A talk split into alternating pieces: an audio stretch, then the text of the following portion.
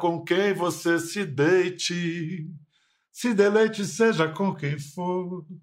Apenas te peço que aceite o meu estranho amor. Opa, opa, boa noite, bem-vindo. Já tá tarde, já é hora de as crianças estarem dormindo há muito tempo. A gente pode conversar que nem gente grande, sobre assunto de gente grande, pode falar, falar com clareza sobre coisas que em geral se costuma varrer para debaixo do tapete. Eu sei, eu sei que tem gente que fica aflita só de pensar mas nada precisa ser tão aflitivo ou ameaçador para quem pratica a honestidade. Porque, para falar de nosso assunto de hoje, casais que se dispõem a um relacionamento aberto, vamos combinar. A gente faz assim, de um lado, um exercício de imaginação, uma ficção, uma comédia romântica sobre um casal que topa abrir a relação para ver se melhora a relação. Por outro lado, a realidade de uma mulher que vive na prática um casamento feliz e aberto. O lado da ficção está contemplado num filme em cartaz nos cinemas, 2 mais 2. A gente tem sorte demais, né? Duas mulheres lindas, gatas. Vamos contar o segredo para eles. Vou te falar que mudou a minha vida. Coisa de gente fina, cool, moderna. Antigamente chamava swing mas hoje. Intercâmbio de casais, é nome técnico. Que? Cujo protagonista está presente aqui hoje, ao lado da atriz que, nobre até no nome, abriu sua relação e propõe que a gente fale e reflita sobre isso. Sejam bem-vindos, Marcelo Serrado e Fernanda Nobre. Oi, Bial. Oi, Marcelo. Tudo bem? Tudo. Prazer estar aqui. Olá, Bial. Prazer estar aqui. Gente, o isolamento social da pandemia mexeu com o casamento de geral. Fernanda, é, a pandemia suspendeu temporariamente a discussão sobre formas mais abertas de casamento? Pois é, eu comecei a falar sobre isso, Bial, publicamente, como uma forma de despertar e informar as mulheres foi mais um posicionamento político, sabe? Informar as mulheres de que muito do que nós somos é compulsório, já foi determinado para nós há centenas de anos e a gente fica repetindo o padrão sem questionar se é isso mesmo que a gente quer. E aí eu tô falando da heterossexualidade, a maternidade, a monogamia, o amor romântico. E aí a pandemia, ela fez o que é melhor disso, que é da, o diálogo. Na verdade, tudo é em prol do diálogo, é em prol da não hipocrisia, da liberdade entre duas pessoas que se gostam. Se eu quero liberdade, eu tenho que dar para o outro. E para isso a gente tem que dialogar muito sobre isso. E na pandemia a gente teve essa possibilidade, sabe? Essa convivência de 24 horas, essa insegurança, esse medo da morte iminente. Ele, ele nos fez ficar ainda mais unidos e mais parceiros para se aventurar e se testar nessa possibilidade, nesse posicionamento novo de vida, quebrando padrões moralistas em situações limite fica difícil ficar sustentando uma falsidade, né? A honestidade meio que se impõe, né? Vida, morte. Exatamente. Marcelo, é, diz que o carnaval pós-gripe espanhola foi o carnaval mais louco de todos os tempos. Isso está no livro do Rui Castro, é, Metrópole à beira-mar. Você acha, Marcelo, que vai ser uma. Pós-pandemia vai ser uma grande farra? Não tenho a menor dúvida, Bial. Acho que vai ser uma demanda, famosa demanda reprimida. né? O livro do, do Harari diz isso também, aquele Homo Deus. Ele fala um pouco isso, né? Que na gripe espanhola teve essa, essa também essa loucura de, de, de, mortes e depois a Europa cresceu muito, né? E as festas, ele fala das festas, ele fala disso tudo. E eu acho que isso vai acontecer principalmente aqui no país, né? Essa, essa demanda que a gente tem assim, o carnaval vai ser, as pessoas vão se beijar, vão se abraçar, vai ser uma, uma catarse. Muito bacana, eu acho. Eu acho lindo, tô só de imaginar, lindo. já tô achando barato. Vem cá, uh, vamos lá, vamos ver uma cena aqui. Quebra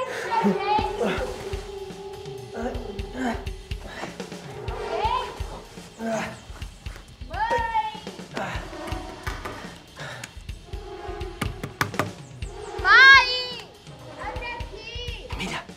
Miriam! Hum. Luísa! Luísa! Que Luísa? Sua filha, doida, ela tá aqui!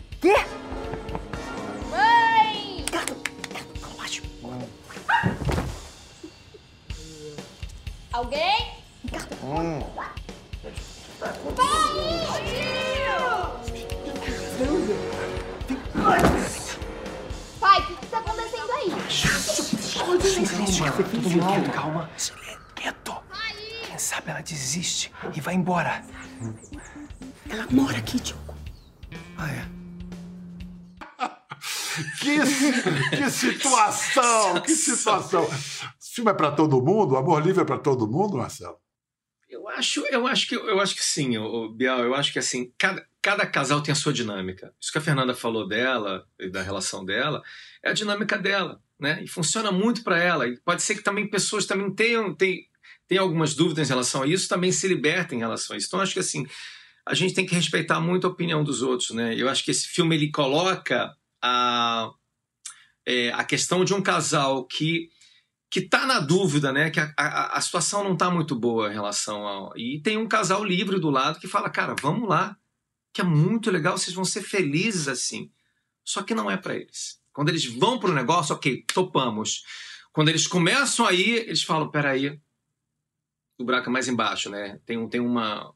A gente, a gente combinou uma coisa, mas essa combinação às vezes ela pode dar errado, né? Tem um sentimento que rola, tem um que se apaixona, tem Pô, mas a gente combinou antes, mas e aí? Você está lidando com sentimento, com, com o ser humano, né? É complicado, né? E, o filme fala disso. Ah, e essas combinações, os pactos, contratos, como queira chamar, entre casais, tem que estar sempre se renovando, né? Totalmente. Por exemplo, Fernando, o que moveu. é, No, no caso do filme, o casal está numa relação de 16 anos, morna, para não dizer fria, e pensa que isso pode ser, uma pimenta e tal. No seu caso, o que moveu vocês, como casal, a pensarem nisso, a, pro- a se proporem isso? A nossa relação não estava morna, estava num momento ótimo. Na verdade, foi de fora para dentro. Eu comecei a estudar a evolução da mulher na humanidade, historicamente. E ali eu entendi dessas, dessas atitudes compulsórias, esse comportamento compulsório que a gente tem. E a monogamia, que eu achava que era normal, natural, implícita na sociedade, né? Ninguém questiona se vai ser monogâmico ou não. Você começa um relacionamento e ele é monogâmico. E aí, quando eu comecei a estudar sobre isso, eu aprendi, por exemplo, que a monogamia não tem nada de normal, natural. Ela foi criada pela propriedade privada. Homens há centenas de anos que queriam deixar sua herança para os seus filhos, eles precisavam ter certeza que esses filhos eram legítimos. Então, o que, que eles fizeram? Impediram que suas mulheres tivessem é, relações com outros homens. Só que na verdade, há centenas de anos até hoje, esses homens eles têm uma certa permissividade da sociedade para não cumprir esses pactos.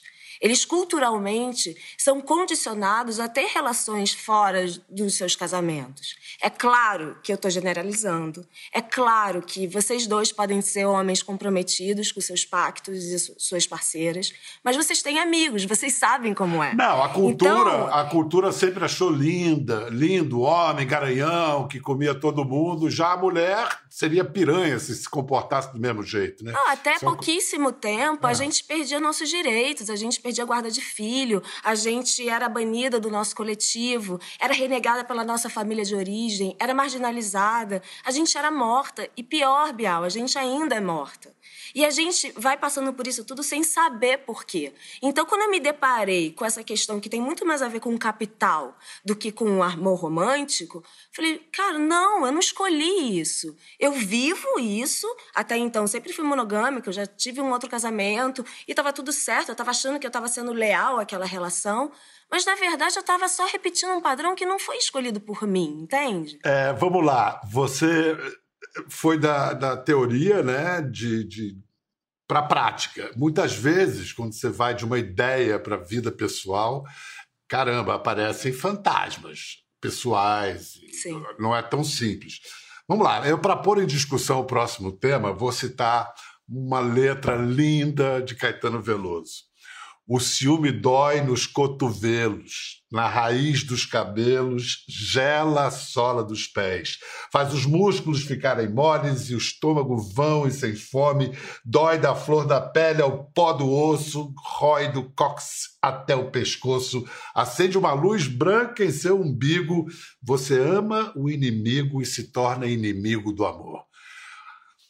Puta Desculpe o meu Uau! francês, mas o Caetano arrebenta. Você ama o Ai, inimigo e Caetano se é torna inimigo do amor. Mas a pergunta é a seguinte: Fernanda, Marcelo, faz o que com o ciúme?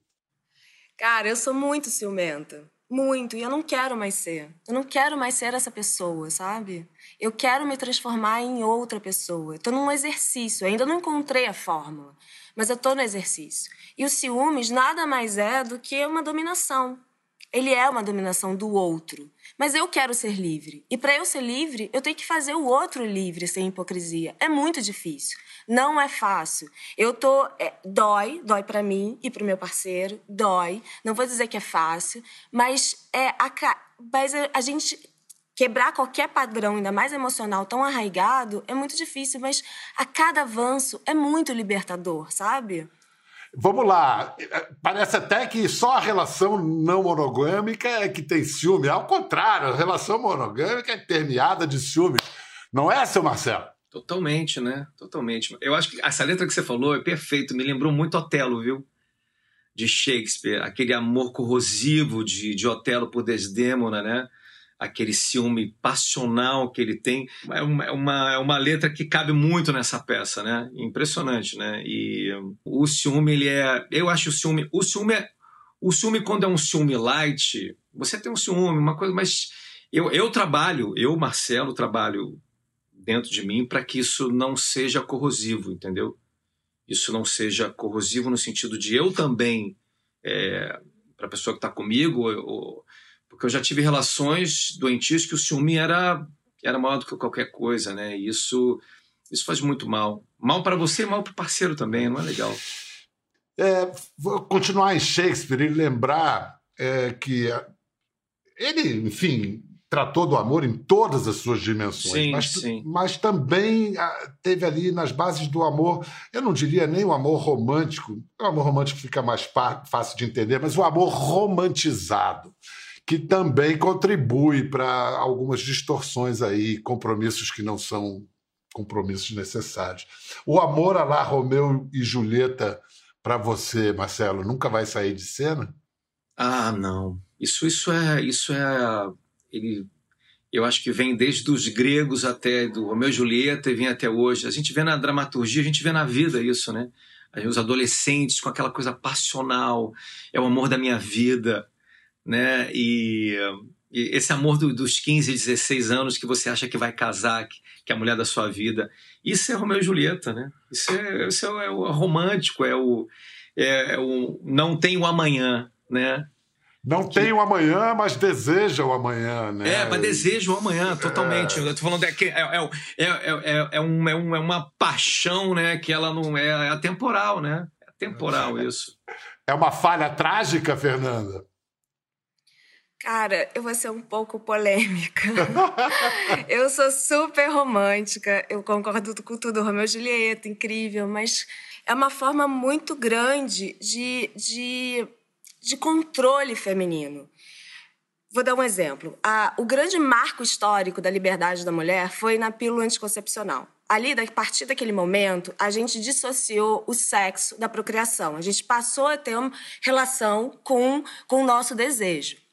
Só que o amor romântico que foi criado com o patriarcado há 5 mil anos, ele faz com que a gente, apesar de tudo que a gente conquistou, claro, vou generalizar, né? Tudo que eu estou falando é de um âmbito histórico. Tudo que a gente conquistou, a gente ainda fica esperando esse amado que vai salvar a nossa vida. Esse amado que vai largar tudo por, pela gente, que vai abrir mão de tudo. Não vai ter tesão em mais ninguém e a gente vai virar um só um completamente só, que nada mais, é, nada mais é importante além de nós. Isso tudo, além da gente saber que não existe, que isso existe só por um momento, né, que é a paixão que é deliciosa de sentir, isso vai contramão a todo o caminho da contemporaneidade, que é da individualidade, da, da, de você se encontrar como um indivíduo, sabe? Então, esse amor, que é uma delícia, eu sou romântica, mas é contraditório, ele também nos aprisiona, nós mulheres. Então, ele, ele é uma forma que a gente continua relacionando o sexo ao amor. Vou, vou polemizar aqui, vou polemizar aqui por outro lado. Claro, é para isso que a gente está aqui. eu, ontem eu estava na casa do meu pai, por exemplo, meu pai e minha mãe, né? Meu pai tem 90 anos, minha mãe tem 85. São casados até hoje. E um segurando a mão do outro, vendo televisão, sentado no sofá. E são felizes são felizes Sim. dentro desse código de fidelidade que eles criaram. Claro. Que eles claro. são felizes, assim. Então, assim, é, é, é possível, sim. Existe esse outro lado também. Existe o lado da, que a Fernanda diz, que eu totalmente sou de apoio, e tem o outro lado, que você vê um. Meu pai, não sei se é uma coisa de geração também, né? Talvez, não sei, mas existe um amor ali que é um. que são mais de 60 anos de casado, né? Que é lindo, usou... desde que ele não seja hipócrita. Desculpa, Biel. Não, não, é porque eu, eu ia passar a bola para você, Fernando, porque o, o Marcelo escolheu a palavra fidelidade. Ele poderia ter escolhido a palavra lealdade. Que é a minha eu palavra. acho que você tem toda a razão e eu, eu corroboro com você. Acho que a palavra é lealdade. Lealdade. É Qual a diferença, é, hein, Fernando? Não... Lealdade é, e fidelidade. Eu não tô nem falando. Ah, pois é, trair é uma palavra que não faz parte do meu vocabulário, porque trair é uma palavra pejorativa, que é de moralidade negativa sobre a experiência, sabe? Ninguém trai ninguém no meu pacto. A gente vivencia experiências. Agora, eu me pergunto assim: você falou que traição não está mais no seu vocabulário, mas pode haver traição em qualquer tipo de acordo. O que, no, tipo. numa, numa, relação não monogâmica, o que seria considerado uma traição? Pois é, toda relação ela é regida por códigos, né? E a relação aberta, ela não tem códigos estabelecidos. Então, cada um cria o seu. Eu não tenho um modelo. E eu falar do meu, do meu modelo, eu vou acabar criando uma forma de as pessoas repetirem esse modelo. Então, vai meio contra ao meu discurso, sabe? Porque eu acho que você pode descobrir maneiras que eu nem imagino quais são, sabe? Eu ainda nem cheguei nesse lugar, entende? Mas a gente tem uma relação que é muito a base do diálogo, muito a base do diálogo. Então, se, se faltar ali, aí tem uma quebra de lealdade muito forte. O filme, Marcelo, você acha que tem isso, de através do riso, da graça, o 2 mais 2 é, pode botar as pessoas para pensarem? Totalmente, o, o Pedro. Eu acho que uh, ele não é um filme machista, acho que é muito legal. É uma refilmagem de um, de um sucesso argentino, né? E que o, o Sabac, eu falo que o Marcelo Sabac para mim é uma grife, né? Ele é um dos melhores roteiristas de cinema, de comédia do Brasil, né? O cara realmente é um craque. Tem um tempo de comédia tem esse elenco maravilhoso que é o Marcelo Larran, Carol Castro e a Roberta Rodrigues, Eduardo Martini, enfim. E, e a gente tentou fazer é, que esse filme não tivesse essa pegada, né? Que esse humor fosse primeiro que não tivesse essa temática, alguma coisa ligada ao machismo, né? Que fosse realmente libertário nesse sentido. Eu acho que o filme vai abrir essa discussão e eu acho que ele tem uma coisa engraçada que eles têm esse código que eles falam assim: não vamos se apaixonar, tá? Ok, vamos brincar ali com esse casal, mas ó, não, não pode se apaixonar, tá? Não, claro, tudo certo. Pô, esse código ele, que código é esse? Né? É, quem, quem, manda nisso, né? Quem manda eu tenho, eu tenho uma história engraçada de swing, porque eles vão para uma casa de swing, né? Tem uma história engraçada de um amigo meu, posso contar aqui? Uma, uma, uma história favor. divertida. Por favor. um amigo meu que tinha uma banda que ele cantava numa casa de swing. E um dia e um dia eu não vou dizer o nome dele, claro, mas é um dia ele foi chamado por um casal, ele falou, cara, fica aqui então, depois assim do show, pra gente, né, interagir, enfim. Aí ele foi pro quarto do casal. O casal interagir é ótimo, né? O eufemismo interagir, gente é... interagir ali. enfim, ele já tinha o cara, depois contou, já tinha feito isso várias vezes. Só que naquele momento o cara teve uma crise, o marido, e ele começou a chorar. E a mulher é, é, é, triste, mas a mulher segurava a mão dele e ele falou, ele, cara, parou, claro, e foi abraçar o marido. Falou, cara, desculpa, e o marido chorando, para, pelo amor de Deus. Ai, que lindo. que então, assim, foi lindo que ele parou também e abraçou o marido. Achei isso tão. É muito legal essa história. É muito legal muito dessa. Legal. É engraçado. É, louco, é engraçado por um lado, mas ao mesmo tempo é, eu achei Achei é bonito, didática cara. também, porque todo mundo pode mudar de ideia a qualquer Pô, momento, claro, né, claro, gente? O cara favor. mudou de ideia. Ele não quis mais. Ele não Olha quis só, na, na veia do engraçado, eu não resisto a te perguntar isso. É, eu vi a cena ali, quatro atores pelados e tal, sete com gente pelada. É, pode ser muito mais ridículo do que picante. Como é que foi a sua convivência com tapa-sexos e etc? É horroroso, cara. É muito ruim, é muito ruim. Eu botei. Fica o maquiador ali botando, né, botando um, um, um, Aí ele botou uma fita crepe aqui, né? Na parte de baixo. E aí eu. Você só depilou? Fita... Depilei um pouquinho. Depilei. Ah. Constrange... É, uma coisa constrangedora. E aí depilei um pouquinho, aí ficou aqui para um lado. Aí, aí ficava no meio, abraçado com a Carol e com a Roberta. Eu falei, cara, tá doendo, porque ficava mexendo no meu cabelo aqui de baixo, qualquer Sei. posição, e doía. doía, doía. Aliás, eu e Fernando já fizemos uma cena romântica, não foi, Fê? A gente já fez uma cena romântica aí. A gente já fez. Mas não chegou a esse ponto, né? Não, não, não chegou do tapa-sexo, não. Não chegou do tapa-sexo. Isso a Globo não mostra, cara. A Globo não mostra isso. Desse, porra. Vamos lá, vamos ver agora a Fernanda em ação na pele de Antônia Dias, na série Copa Hotel.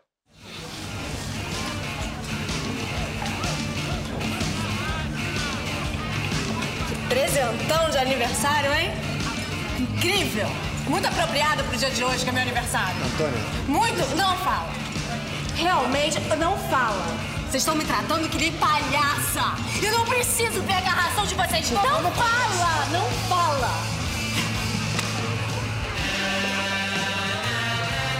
Não acreditou mesmo, cara? Eu com ciúmes, porra. Porra, digo eu, né? Vamos continuar a festa lá em cima. Vamos! Bem gostoso. Fernanda, nesse caso, Antônia Dias é uma personagem, uma mulher bem resolvida quanto à relação aberta? Ai, que delícia ver essa cena, faz tanto tempo, que delícia. Eu, minha comadre, Maria Ribeiro. Maria. Muito bom. Cara, eu acho que era. Tava ali experimentando, aberta. É. Mas eu acho que ela sofria um pouco, porque relacionamento aberto pode ser muito machista também. A mulher pode não ter voz e sofrer, sabe? Fingir que tá tudo bem e não tá, não ter diálogo. Então, foi muito gostoso fazer isso. Eu nem falava ainda sobre esse assunto, nem pensava nisso. É, já, já, estava aí a premonição. Vamos lá, agora falando novamente de uma tradução dessas ideias que às vezes ficam é, muito é, elevadas, digamos assim, para as massas. Né? Novela, por exemplo. Vamos ver uma cena do Cro, do, do, eterno, imortal e clássico Crodoaldo Valério. Deixa eu ver se eu entendi, tio. O Fred, ele era o seu namorado e não era? Vanessa, a vida amorosa de uma pessoa como eu não é tão simples como uma pessoa como você, né?